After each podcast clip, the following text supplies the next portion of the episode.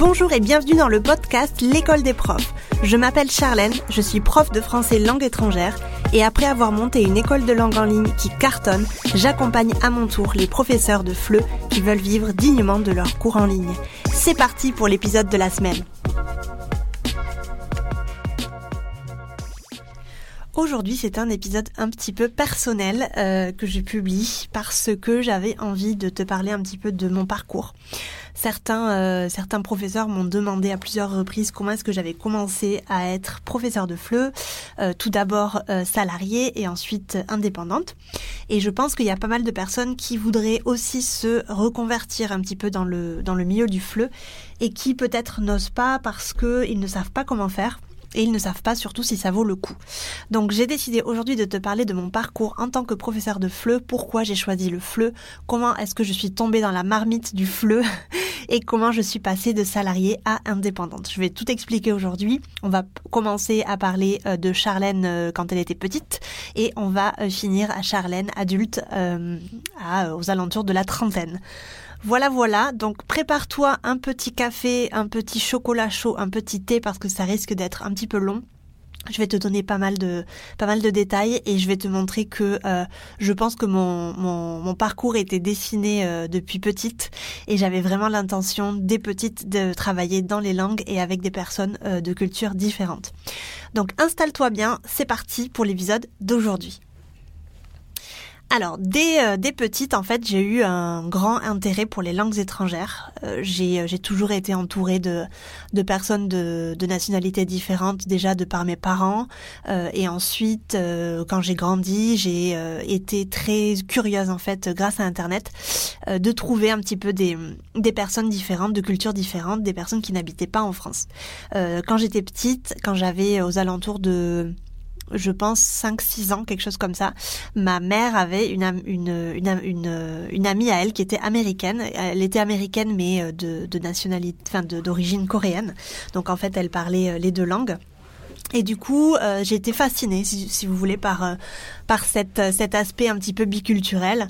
Euh, bon, forcément, avec le peu de connaissances que j'avais à 5 ans, je pensais qu'elle parlait chinois, mais euh, j'ai été vraiment fascinée par euh, par elle et on est toujours en contact. D'ailleurs, on s'est vu il y a quelques années à Barcelone quand elle est venue me voir.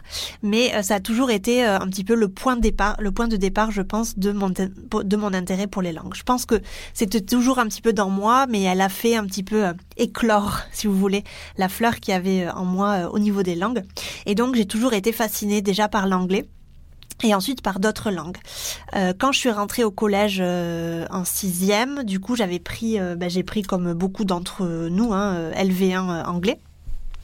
Mais j'avais déjà étudié pas mal l'anglais de mon côté. J'avais, j'étais déjà très intéressée par regarder les, les, les films en VO, en version originale, et j'étais très intéressée par la musique en anglais. Donc si tu veux, j'écoutais déjà les musiques en anglais, les, les, chansons en anglais, et ce que je faisais en fait, c'est que j'essayais d'apprendre l'anglais grâce à la musique. À ce moment-là, il n'y avait pas encore Internet, mais quand j'ai eu 12-13 ans, mon père, qui était très intéressé par les nouvelles technologies et du coup par Internet, a de suite mis Internet à la maison quand j'avais autour de 12-13 ans. Euh, je me rappelle qu'on avait un petit modem et que euh, on comptait les heures parce qu'on avait un forfait de 10 ou 20 heures, je ne sais plus. Et à ce moment-là, en fait, ça a été un petit peu l'ouverture sur le monde. Moi, j'ai été fascinée par tout ce qui était euh, étranger, par tout ce qui était différent. Et en fait, là, j'ai commencé à regarder un petit peu euh, les, les paroles de chansons de mes artistes préférés. Alors, ne me juge pas, mais à ce moment-là, moi, j'étais une fan, mais une fan, vraiment une grande, grande, grande fan de Eminem. C'était pas, je pense, le meilleur artiste pour apprendre l'anglais, n'est-ce pas? Mais bon, moi en tout cas, j'étais euh, vraiment euh, fascinée par euh, par lui. Je connaissais toute sa vie, je connaissais toutes ses chansons, donc du coup, j'ai été assez rapidement rapidement en contact avec les gros mots en anglais, n'est-ce pas? Et donc en fait, dès que j'ai eu Internet, j'ai commencé à chercher les paroles de chansons, j'ai appris les paroles de chansons, etc. Donc j'étais très euh, très en contact avec l'anglais au quotidien. Ensuite, mon père toujours faisait très attention à ce que je regardais sur Internet, mais à ce moment-là, il y avait un un site qui s'appelait Paul Talk. je ne sais pas si ça existe encore, mais c'était un site où on pouvait aller dans des dans des rooms, dans des dans des salons pour papoter avec des personnes. Et en fait, moi, j'étais omnubilée par les États-Unis à ce moment-là, et donc je voulais absolument parler à des Américains. forcément, à ce moment-là, il n'y avait pas encore trop de de enfin ouais, de danger, disons, euh, comparé à maintenant. Parce que maintenant, c'est vrai qu'une petite fille de 13-14 ans euh, à parler avec des, gens sur Internet, ça fait un peu bizarre. Mais à ce moment-là, c'est vrai que c'était euh, c'était pas du tout comme, comme maintenant. Et encore une fois, mon père était vraiment toujours là pour, pour me, me contrôler enfin pour me, me protéger disons et donc j'ai encore contact avec certaines personnes que j'ai rencontrées sur Paul Talk à ce moment-là donc en fait voilà quand j'avais 13 ouais, 12, 13, 14, j'étais vraiment très en contact avec euh, l'anglais et j'étais vraiment passionnée par cette langue. Ensuite, euh, quand je suis rentrée en cinquième, j'ai rencontré une, euh, une amie dans ma classe, cinquième ou quatrième, je ne sais plus, qui était coréenne. En fait, c'était une, euh, une coréenne qui était arrivée en, en, France depuis quelques mois seulement avec ses parents et qui n'avait aucune idée du français, qui ne parlait absolument pas français. Elle avait été dans une classe d'intégration et ensuite, quand elle avait eu un petit peu les bases, elle était rentrée dans notre classe. Donc, je crois que c'était en quatrième, il me semble. Il me semble que c'était un quatrième. Et du coup, moi, je me suis euh, vraiment euh, beaucoup investie euh, dans l'apprentissage, dans l'enseignement du, du, français avec elle. Donc, en fait, on avait un, un deal un petit peu. Moi, vu que j'étais fascinée par l'Asie dès, dès, dès, que j'ai eu, dès que je suis rentrée au collège à peu près, le deal qu'on avait, c'était que elle, m'apprenait le, coréen et moi, je lui enseignais le français. Donc c'était super parce que en cours, je l'aidais beaucoup avec le français et en dehors des cours, elle, elle m'aidait beaucoup avec le coréen. Donc à ce moment-là, j'ai appris le coréen, j'ai appris à lire, à écrire, euh, à parler coréen. J'avais un niveau euh, pas dégoûtant du tout, sincèrement. Euh, surtout que j'étais beaucoup avec sa famille, beaucoup avec ses amis coréens, donc j'avais vraiment développé une bonne, un bon petit niveau. Et du coup, euh, je me suis rendu compte à ce moment-là que j'aimais enseigner le français. Même les profs me disaient qu'il fallait que j'écoute un peu plus en classe parce que j'étais un petit peu trop investie dans l'enseignement du français avec euh, avec cette copine coréenne. À l'heure d'aujourd'hui, elle parle parfaitement euh, français. Elle est elle est elle est mariée. Enfin, elle est vraiment dans un dans un. Elle est hyper hyper intégrée en, en France et J'étais vraiment euh, j'étais vraiment fascinée et euh, obsédée par le fait de lui apprendre le français et surtout d'avoir quelqu'un qui venait d'une culture euh, complètement différente de la mienne. Euh, en quatrième aussi, ça a été un petit peu l'année euh, l'année phare. Euh, j'ai eu la chance de partir en Pologne en voyage organisé avec le avec mon collège parce que en fait j'avais pris russe en LV2. Je n'avais pas pris espagnol. Selon moi, à cette époque-là, je disais que l'espagnol c'était trop facile et que je voulais apprendre une langue un peu plus exotique, disons. Donc en fait, j'avais vraiment beaucoup de langues là qui, qui, qui tournaient autour de moi. J'avais le coréen, le russe, l'anglais. J'avais acheté un livre, je me souviens, de chinois. J'avais aussi acheté un livre d'allemand. Enfin, j'étais vraiment fascinée par les langues à ce moment-là. Donc j'ai fait euh, LV de russe parce que du coup, l'espagnol c'était trop facile et je me disais que l'espagnol à un moment donné, j'aurais pu, enfin, je pouvais le l'apprendre sans grande difficulté. Et en fait, il s'est avéré qu'à 18 ans, je suis partie en Espagne euh, pour vivre. Donc j'ai appris l'espagnol sur le tas. Et euh, du coup, j'ai eu la chance de partir, comme je le disais, en voyage organisé en Pologne. On a reçu aussi euh, une correspondante polonaise à la maison quelques, quelques mois après. Et là aussi, j'étais vraiment fascinée par le fait que cette personne qui n'avait aucune connaissance du français puisse, au bout de quelques heures, faire des petites phrases en français. Ça, ça me fascinait totalement et je me disais que j'étais vraiment comme une magicienne, que j'arrivais à transmettre mes connaissances à quelqu'un qui n'avait aucune connaissance préalable de français. Donc ça, c'était vraiment génial et je pense que c'est à partir de ce moment-là, de la quatrième à peu près, troisième, que j'ai décidé que je voulais vraiment travailler dans les langues. Euh, j'avais vraiment envie d'étudier des langues un peu plus exotiques entre guillemets comme le chinois, le japonais et continuer avec mon étude du coréen.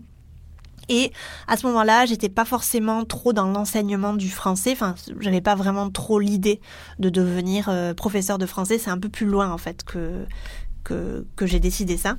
J'étais très attirée par la traduction. Pourquoi? Parce qu'en fait, euh, depuis petite, c'est ce que je faisais. Je traduisais les chansons comme je te l'ai dit tout à l'heure, je, traduisais les chansons de l'anglais vers le français et de cette manière-là, en fait, j'apprenais euh, la langue.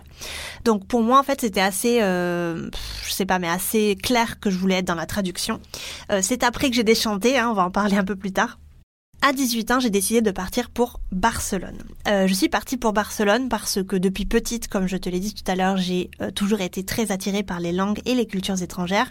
Et j'avais toujours dit à ma mère que euh, moi, quand j'aurais 18 ans, je partirais à l'étranger pour découvrir un petit peu le monde. Et du coup, je suis partie à Barcelone. J'ai fait un an de fille au père dans une famille euh, exceptionnelle qui est encore ma famille espagnole que je vois très souvent d'ailleurs ici à Barcelone. C'était une famille, c'est une famille d'ailleurs euh, hispano-suisse. Donc en fait le papa est suisse et la maman est espagnole. Donc en fait ils m'ont euh, engagé pour pouvoir parler français aux, petits. Donc j'étais toujours dans cette démarche d'enseignement du français. J'apprenais aussi l'espagnol de mon côté. Et après cette année-là de, de fille au père, j'ai eu vers 19 ans et demi quelque chose comme ça. J'avais pas forcément envie de commencer la fac à ce moment-là. Et ce que j'ai fait, c'est que j'ai euh, commencé à travailler dans une entreprise d'aviation, ici à Barcelone, une compagnie aérienne, dans les bureaux, euh, dans l'administration. Et là, pareil, j'avais vraiment besoin de langue. Donc, en fait, ils m'ont euh, engagé parce que je connaissais des langues, parce que je pouvais parler à ce moment-là déjà espagnol français et anglais. Donc j'étais encore une fois baignée dans les langues, je faisais beaucoup de traductions et j'étais toujours toujours en train d'écrire des emails dans ces trois langues. J'ai bossé pour cette compagnie pendant deux ans. Et après, ce que j'ai fait, c'est que j'ai voulu commencer la faculté, donc l'université euh, à, par correspondance euh, de Toulouse.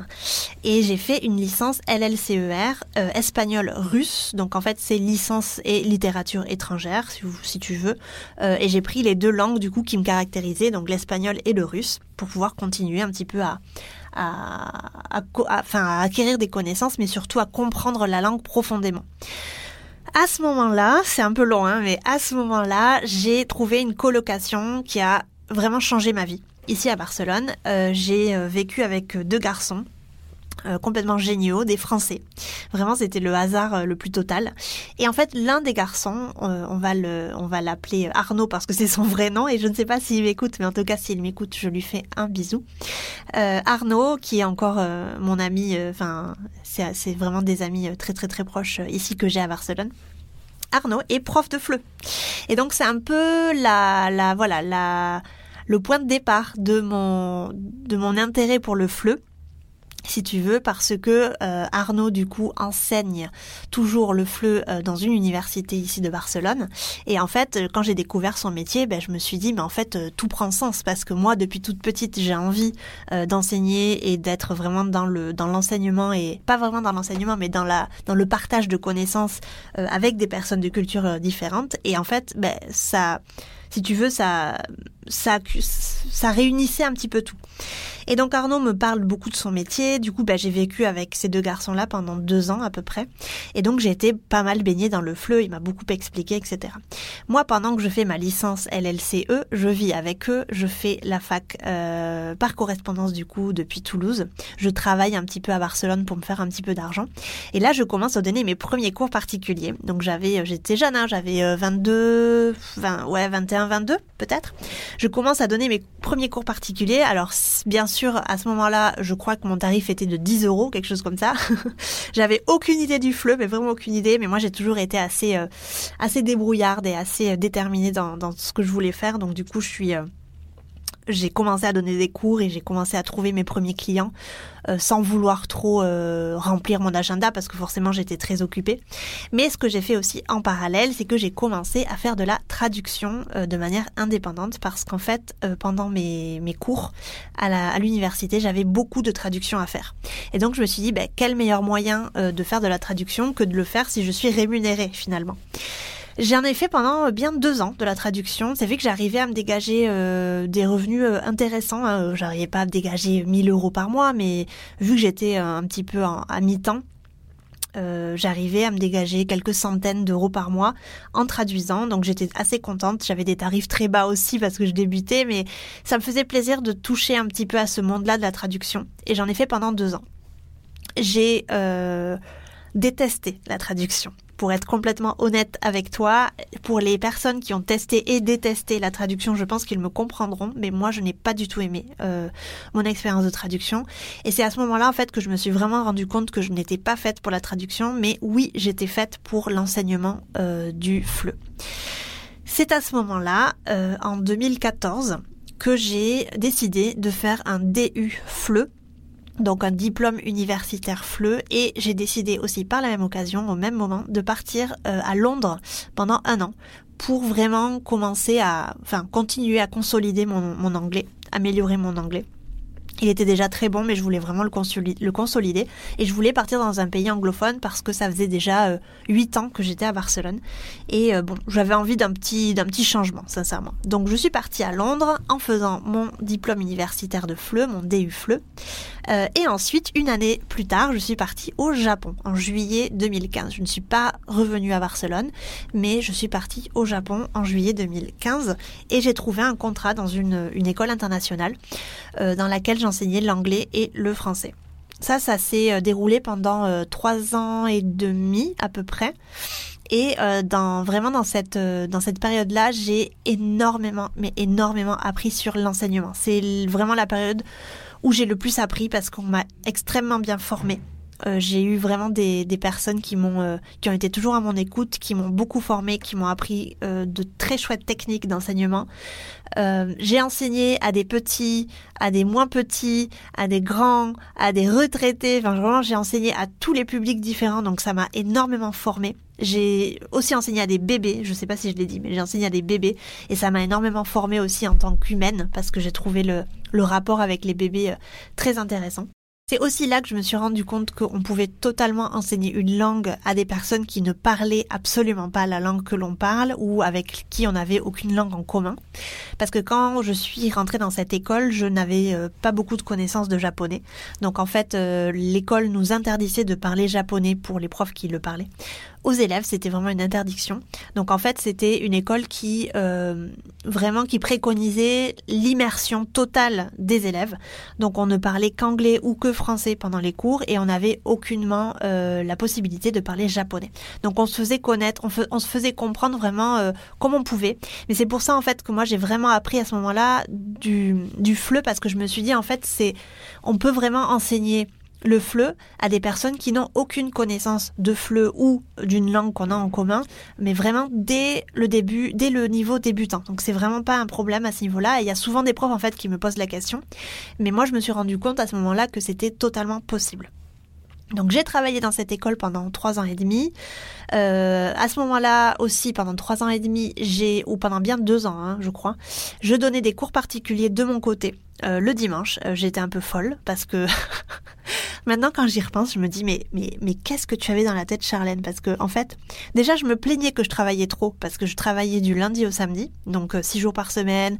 bon, je te fais pas le topo du travail au Japon, mais c'est quelque chose quand même d'assez d'assez lourd et d'assez d'assez ouais, d'assez lourd. Euh, on pourra en parler à notre moment si tu veux. Pour ceux qui ont travaillé au Japon, euh, grosse dédicace à vous. Hein, je pense qu'on se comprend. Mais euh, ce que je faisais, puisque j'ai été complètement folle, c'est que je donnais des cours particuliers le dimanche. J'avais des, des étudiants géniaux, vraiment des étudiants qui adoraient le français, qui étaient passionnés par la langue et la culture. Je me souviens d'un élève avec qui j'ai énormément connecté, que je, je, suis toujours en contact avec lui d'ailleurs, qui s'appelle Masaru. Et donc j'ai adoré les cours avec lui. Euh, à un moment donné, il s'est marié, il est devenu papa, donc j'ai vraiment vécu pas mal de, de changements de sa vie. Euh, euh, à ses côtés. Donc ça, ça, ça, a été vraiment toujours un, plaisir de lui donner, euh, de lui faire cours. Euh, à un autre moment, à la fin à peu près, il me restait peut-être six mois au Japon. J'ai donné aussi cours à un élève qui, lui, faisait des, il était artiste et il peignait beaucoup et il faisait aussi des haïkus. Donc les haïkus, en fait, c'est de la poésie, disons, pour faire un petit peu bref, c'est de la poésie japonaise. Donc il écrivait des haïkus et moi, il faut savoir que je suis fascinée par les haïkus. Donc j'ai vraiment rencontré des gens euh, incroyables.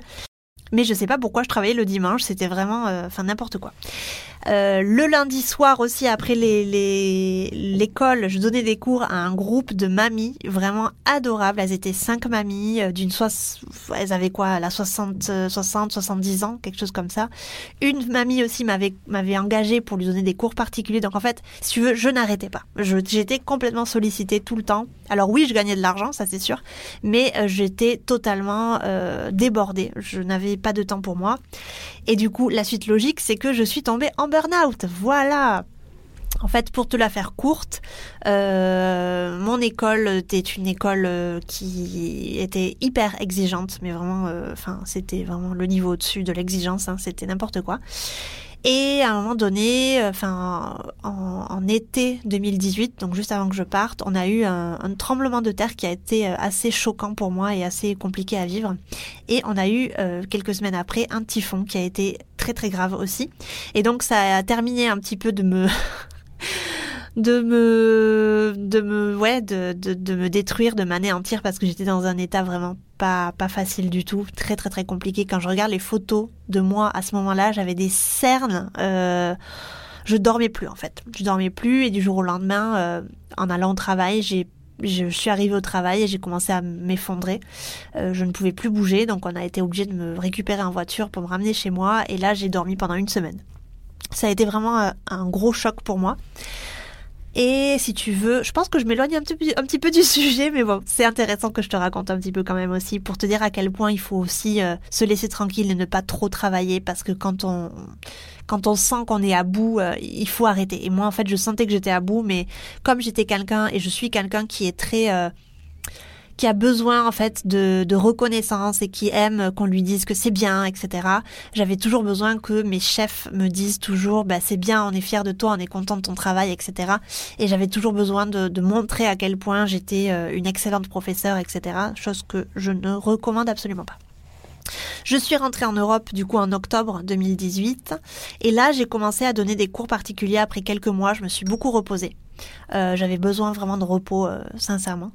Et j'ai donné euh, des cours particuliers à mon compte, du coup, tout 2019 et tout 2020, parce que dès, dès, 2000, dès début 2019, je suis revenue à Barcelone m'installer. Et là, ben voilà, là après tu connais toute la suite, hein, parce que j'ai commencé à donner des cours particuliers, j'ai commencé aussi à travailler dans des entreprises. Et euh, en septembre 2020, euh, j'avais vraiment beaucoup beaucoup de boulot. Là, je commençais vraiment à, me dire, mais en fait, là, il va falloir que je délègue ou il va falloir que je commence à, refuser des, des élèves.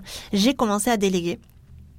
Euh, et je suis devenue formatrice pour les profs de FLE. Donc en fait, ça a été un petit peu ça, si tu veux, mon, mon, parcours. Je suis j'ai commencé vraiment euh, en tant que prof de FLE. Euh, euh, vraiment véritablement au Japon selon moi parce que c'est là vraiment que j'étais salariée et où on m'a vraiment enseigné le, travail de, de, prof et je suis devenue du coup prof de FLE à mon compte et ensuite euh, formatrice pour les profs de FLE.